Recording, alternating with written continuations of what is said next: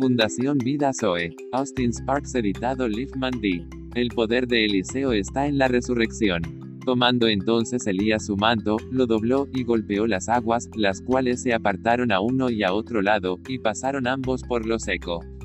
Cuando habían pasado, Elías dijo a Eliseo, pide lo que quieras que haga por ti, antes que yo sea quitado de ti.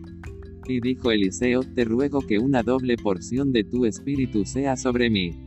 Él le dijo, cosa difícil has pedido. Si me vieres cuando fuere quitado de ti, te será hecho así, mas si no, no. Segunda Reyes 2 en 8 al 10. Vamos a los hechos manifestamos en este libro profético la Biblia. Si Pablo es preeminente en el ejemplo del Nuevo Testamento de eso, es igualmente claro que Pablo tenía sus raíces en la cruz. Si hay un apóstol que sabe más que ningún otro apóstol sobre el poder de la cruz, es Pablo.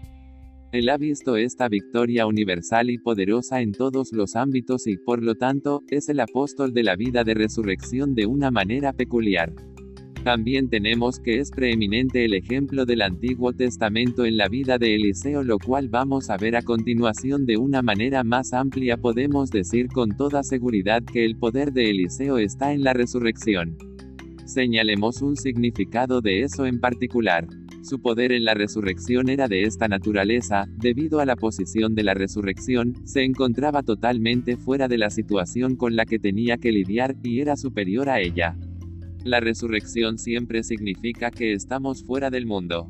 Después de su resurrección, el Señor Jesús nunca apareció nuevamente al mundo. Él nunca se manifestó personalmente al mundo después de su resurrección. La resurrección significa que Él había pasado, en ese sentido, fuera del mundo y se apartó, y su poder sobre el mundo era su separación de Él.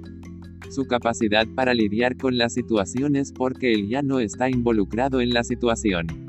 La vida de resurrección significa que estamos fuera del mundo espiritualmente y en una posición superior. Eliseo, por lo tanto, podía moverse en escenas de muerte sin ser superado de ninguna manera por ellos, sino ser superior a ellos todo el tiempo y manejarlos con absoluta autoridad porque de ninguna manera era parte de ellos. Su poder radica en eso.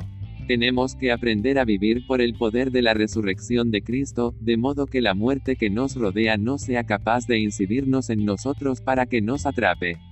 La unión de la resurrección con el Señor Jesús significa que no estamos involucrados en la muerte que nos rodea. Podemos movernos en escenas de muerte y no ser tocados por la muerte. Esta es una lección muy importante para aprender cómo estar en la vida en medio de la muerte. La autoridad de Eliseo está en la unción que él había recibido del Espíritu. Sabemos que hay algo único acerca de Eliseo.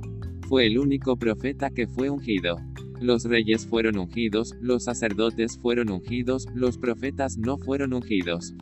Pero Eliseo es único, solo. El Señor le dijo a Elías que ungiera a Eliseo para tomar su lugar. Eso tiene su propio significado, porque Eliseo es un sucesor. Eso significa que Elías y Eliseo son un hombre en dos partes. Lleve eso al Nuevo Testamento, y el antitipo es Cristo como la cabeza, y la iglesia, su cuerpo, bajo la unción. La iglesia es simplemente el vaso de Cristo en la tierra para llevar a cabo su obra en el poder de la unción. El valor, el poder, de la unción de Eliseo se hizo bueno en la ascensión de Elías al cielo.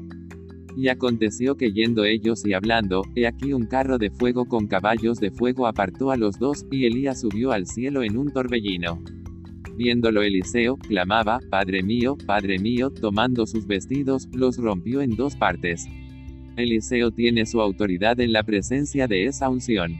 La unción siempre implica que Dios se está comprometiendo a sí mismo, de modo que la autoridad de Dios descansa donde está la unción. La unción es el logos haciendo rema por el poder del Espíritu.